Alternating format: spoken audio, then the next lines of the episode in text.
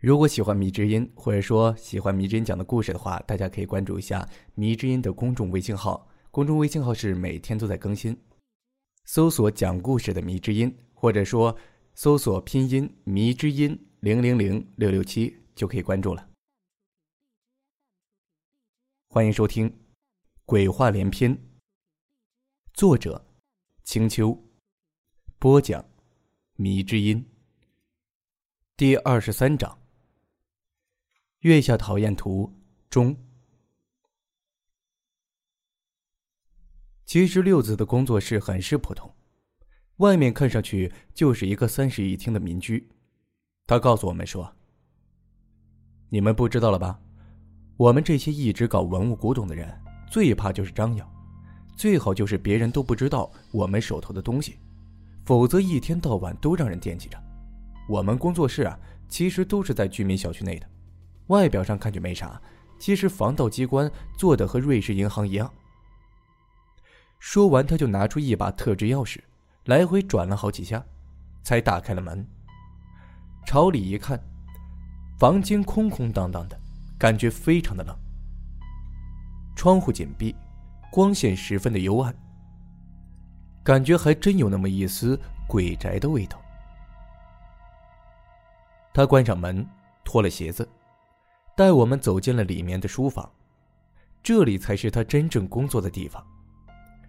书房被他设计的比客厅还大，放着一个保险箱，然后就是巨大的工作台，上面摆满了各种各样的毛笔和砚台，还有一些现代化的器具，就连显微镜都有，看得出他搞这个是十分专业的，否则也不会让他接手徐渭的东西。他套上了塑胶手套，戴上口罩，也给我们戴上口罩，然后从保险箱里取出了那卷放在封密管道的画卷，然后小心翼翼的放在铺有特殊涂料的工作板上。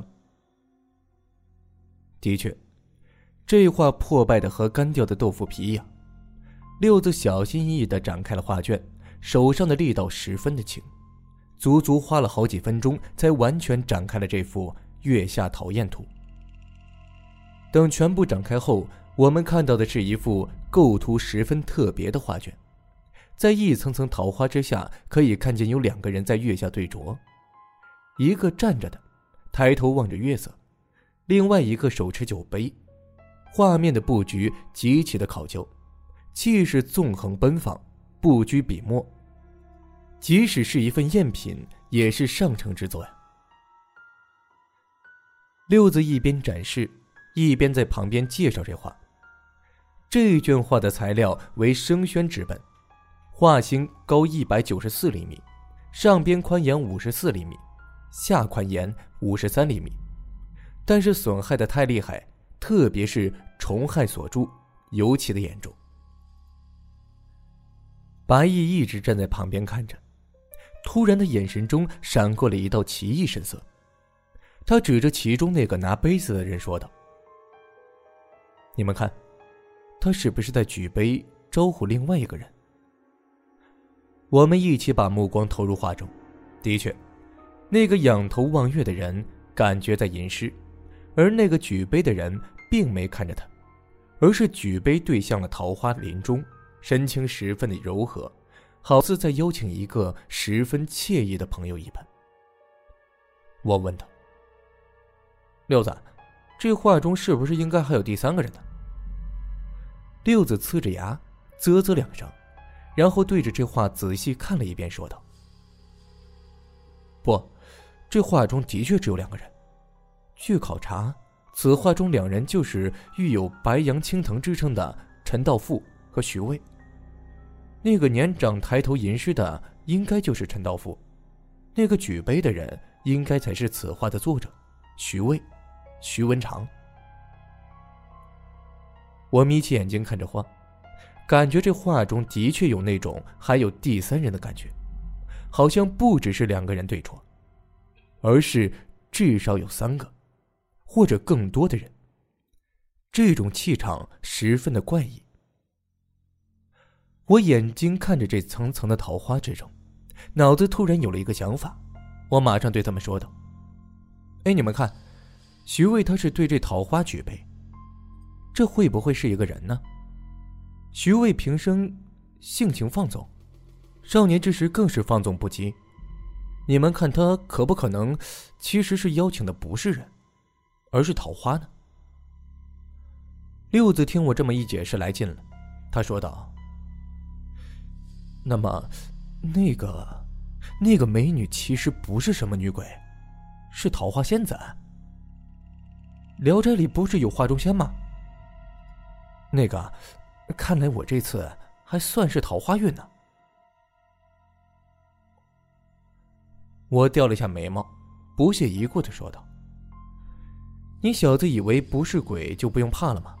我告诉你，鬼魅妖精王良龟皆能要你的命，就算人家桃花有意思找你这门倒插门啊，我估计着，你就只有把坟建在他旁边的份上。六子摸着脸就嘿嘿笑了，突然他笑容就僵住了，他颤抖的指着门口说道：“你们，你们来的时候，有谁是穿黑色布鞋的？”我心想：都啥年代了？我又不是唱戏的，要穿也穿运动鞋。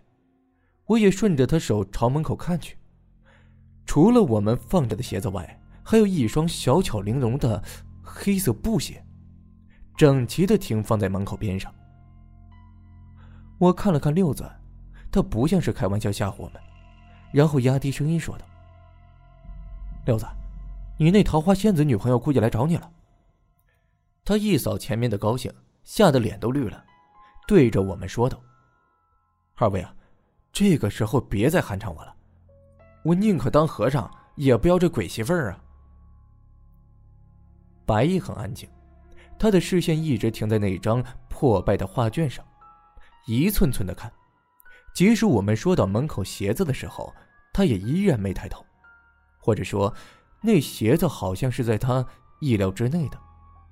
反倒我和六子。顿时吓得打了个激灵。我下意识靠近白毅，然后拉住他袖子说道：“老白，这里真有东西啊，你别一直盯着画，看看四周。”白毅被我一拉，抬起头说道：“你以为我是降妖的道士，拿着罗盘就看房梁？至少现在他对我们没有兴趣，或者说他没有直接攻击我们，我们也不用太担心。”反而我感觉所有的问题，都出在这幅画中。六子害怕的不知所措，他看我们也找不出所以然来，就准备开溜。于是他对我们说道：“我们还是先离开吧，那东西估计还在屋子里呢。”还没等他说完，工作室门口就闪过了一个白影。六子吓得一个趔趄，退到白衣身后。我也咽了一口口水。但是除了匆匆脚步声之外，等了好几分钟，也没发生其他的事啊。六子看来神经已经到极限了，他冷汗直冒，结巴的说道：“我，我们马上走，这活我是不补了，谁要谁去干。我靠，这是人干的活吗？”白蚁拦住了六子，但是他神情还在画卷上，没有移开。他说道。如果你信得过我们，让我们在这里注意，我估计有法子帮你忙。六子没喊话，我先跳起来了。不是什么呀，这样的鬼宅躲还来不及呢，为什么要我和你一起遭罪啊？我马上说道：“老白，你看我也没什么可以帮上忙的，要不我先回去，这里估计你一个人就足够了。”白毅摇了摇头说道。这是你兄弟的事儿，难道你想把事情全部推给我一个人？六子马上投来可怜巴巴眼神。我环视这房子，心里依然是感觉忐忑不安。六子马上说道：“小安呐，我们当初可是一起撒尿和泥的交情，还记得你小时候敲了十五号楼老头家窗户吧？最后是我给你定的黑锅，你还记得？”我立刻打住了他。再说下去，他非得把我欺负楼上小姑娘的事儿也给抖出来。没办法，摊上这俩家伙呀，我也只有舍命陪君子了。我点了点头，说道：“行吧，就算是我为了六子你豁出去了，你别老是把以前那些陈年烂谷子的事儿给我抖出来呀。白毅一听，冷笑了一声，说道：“认识你这么久，没见你有这么义气的时候。看来你小时候还真是个不省油的灯啊。”我瞪了他一眼，然后问六子：“我们睡哪儿啊？你这儿连个沙发也没，我们两个怎么睡？”六子一脸不在乎的说道：“哎，别说你们两个人了，就算是三个人，我也能安排。二位跟我来吧。”说完，突然想起来这屋子不干净，就贴紧着我们，带我们来到了一间卧室。这里的布置很有感觉。最令我吃惊的是，那一个特大号的床，的确就算是三个人躺上面打滚都够的。我问他：“不是，你干嘛买这么大的床啊？”六子说道：“这这这不是为了方便我的起居吗？”突然，他就不怀好意笑起来：“我靠，这小子把女人带这儿睡，还要我们睡上面？”我鄙视的看着他。他咳嗽两声，往别处看去，避开了我们的目光。告诉我们一些必要的东西的位置后，六子像逃一样的离开了屋子。走之前，他说道：“我只能把二位锁房子里了，这里只能用我这把钥匙开。对不住了，里面这些东西丢一件也够我坐一辈子牢了。”我心想，搞了半天，这小子依然不放心我们呢。就他那些豆腐渣字画。偷回去也全变纸屑了。我看了看白衣，他倒是很不客气，泡了一壶铁观音，就在那里翻着书架上关于字画的书籍。我感觉这四周，想从中找出那女鬼的身影，但是除了白衣偶尔翻书的声音，其他一点动静也没。这种感觉就像是史蒂芬金笔下的一四零八。感觉恐怖不是来自于直接的威胁，反而是空洞的宁静、压迫的气氛和未知的发展。白毅今天特别的安静，他本来就不多话，现在压根就只顾着自己看书喝茶。我走到他旁边的座位坐了下来，对着白毅说道：“老白，你说这东西会不会只跟着六子，和我们没关系？”你看前面还闹腾的很，六子这一走，这里完全就没了声音。白毅给我倒了一杯茶，然后说道：“其实这件事情，估计问题不在画上，也不在这女鬼上，而是在这事情的本身上。”我听着他绕口令一样的说，就问道：“这事情的本身，那是什么呀？”他抿了一口茶。用手指顶了顶眼镜，说：“和你说了，你也不明白。反正你只需要待在我身边，其他的你也别多问。”我有些生气的拍了下桌子，差点打翻他给我泡的茶。这小子还跟我卖关子，这也太看不起我了。好像我就真一点本事没似的。怎么说我也是跟着他出生入死好几回了，什么账没讲过？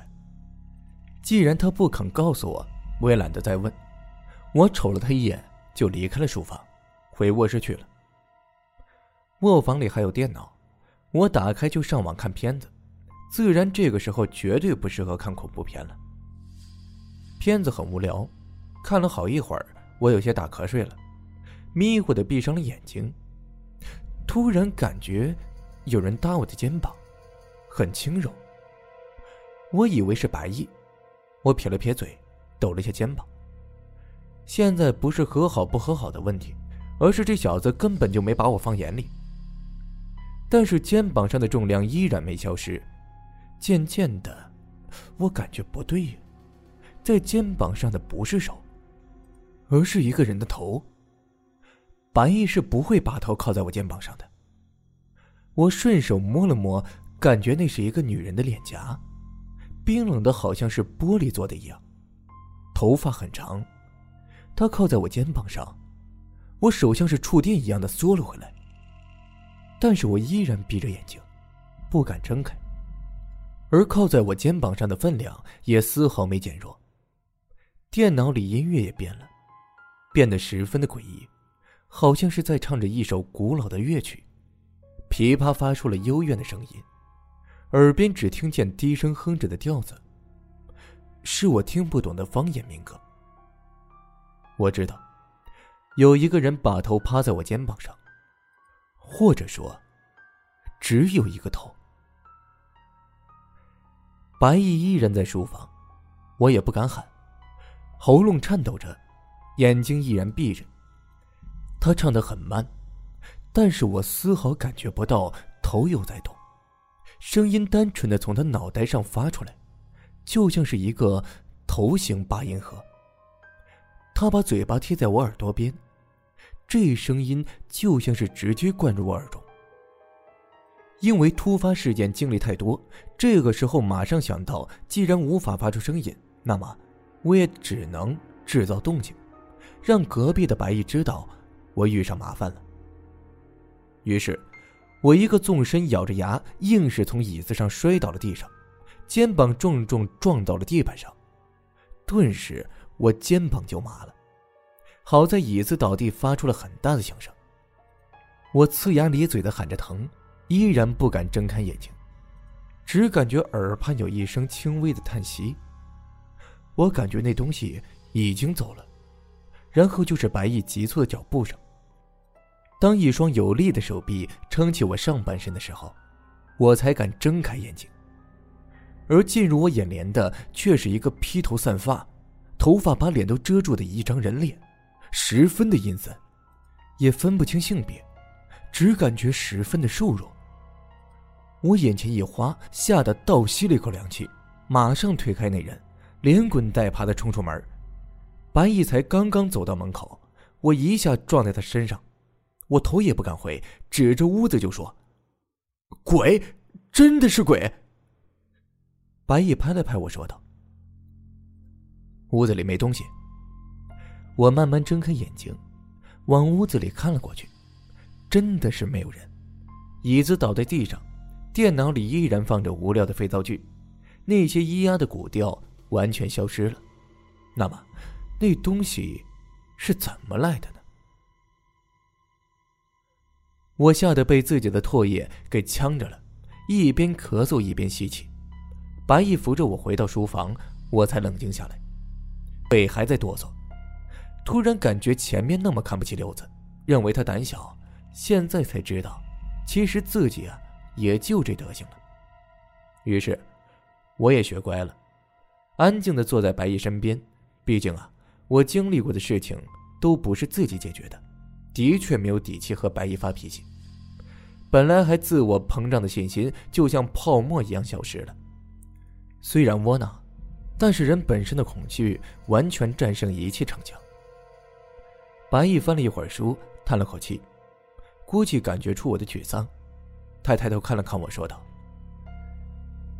其实我只是不想一个人待着，有你陪着比较踏实。”我暗暗的问道：“老白，你也怕鬼啊？”他摇了摇头，看着我说道：“有时候啊，一个人比鬼更可怕，那种被遗忘的感觉，才让人冷彻心扉。”我有些听不明白。什么时候我认识的老白成了诗人？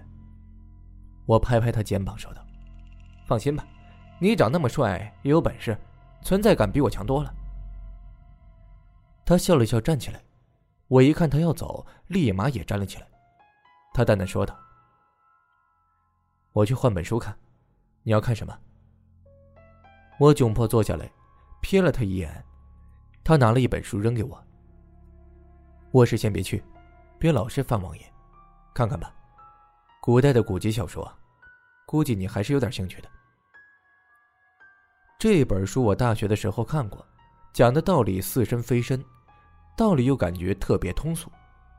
当初是我们一个文学系哥们儿留在我床上的，我闲来无事也翻了翻。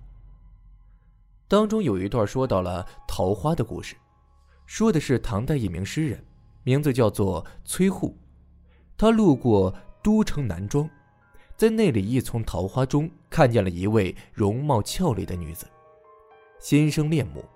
但是因为要赶功名，只得看两眼就走了。后来他中了进士，官拜岭南节度使，于是啊，又故地重游。但是在重重桃花树中，除了白色的清明吊子外，再也看不见那俏丽的桃花美人。后来才知道，女子没有活着等到他回来，就香消玉损了。后来崔护写下了千古名篇：“去年今日此门中，人面桃花相映红。人面不知何处去，桃花依旧笑春风。”白毅听到我默默念着这句诗的时候，他突然凑了过来，问道：“你前面在念什么？”我告诉他，这就是这则故事中流传下来的古诗《提督城南庄》。他恍然点了点头，回到桌子边。六子跑得匆忙，根本没来得及收回那幅画就逃了。白毅拿着放大镜，又仔细的看了一遍那幅画卷。他慢慢放下手上的放大镜，然后笑着对我说道：“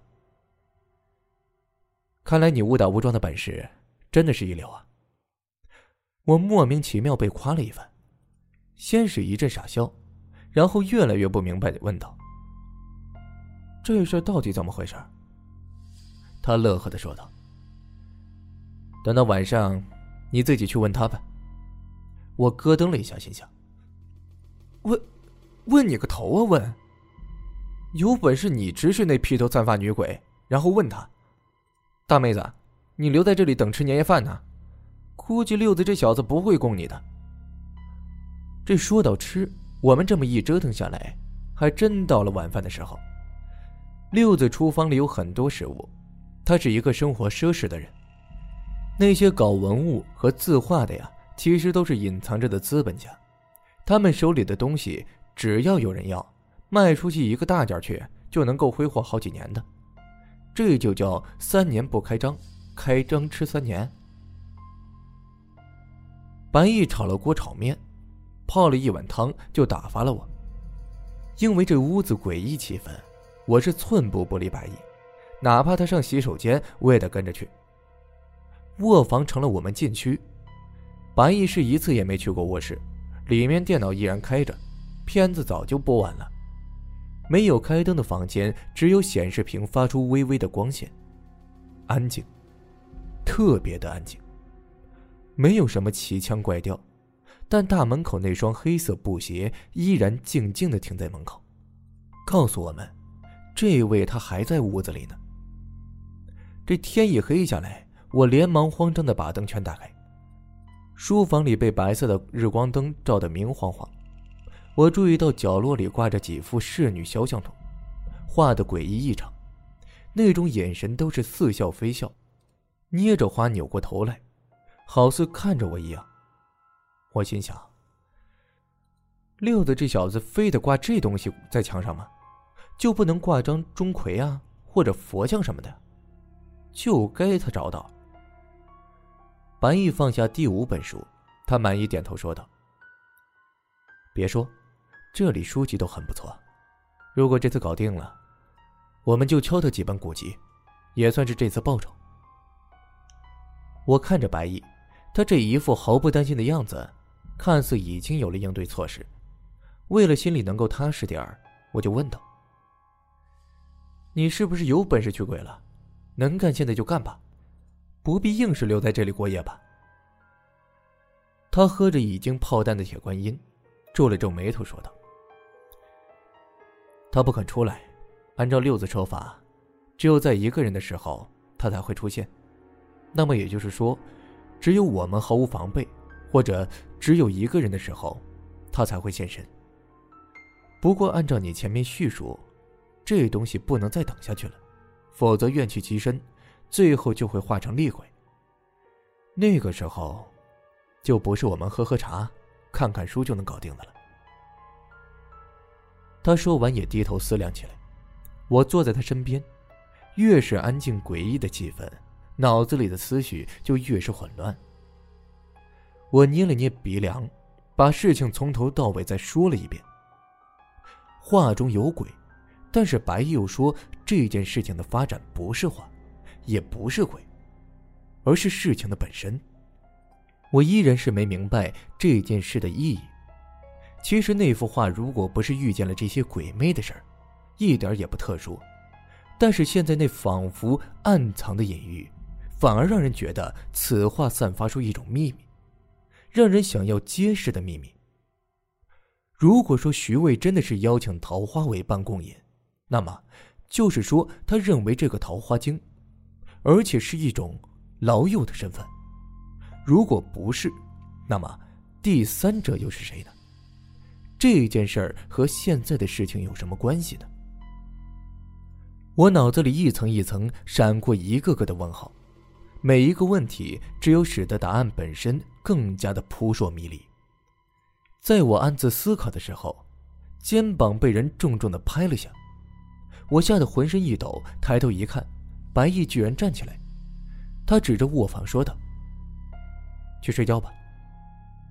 我看了看他，又看了看那间犹如禁区的卧室，马上摇头说道：“不去，不去，估计那东西啊还在里面呢，这我得睡得着呢。”白毅打了一个哈欠，摆摆手说道：“那么，你继续在这里待着吧，我先去睡了，这几天也够累的。”说完就往卧室走，我不屑一顾的哼了一声。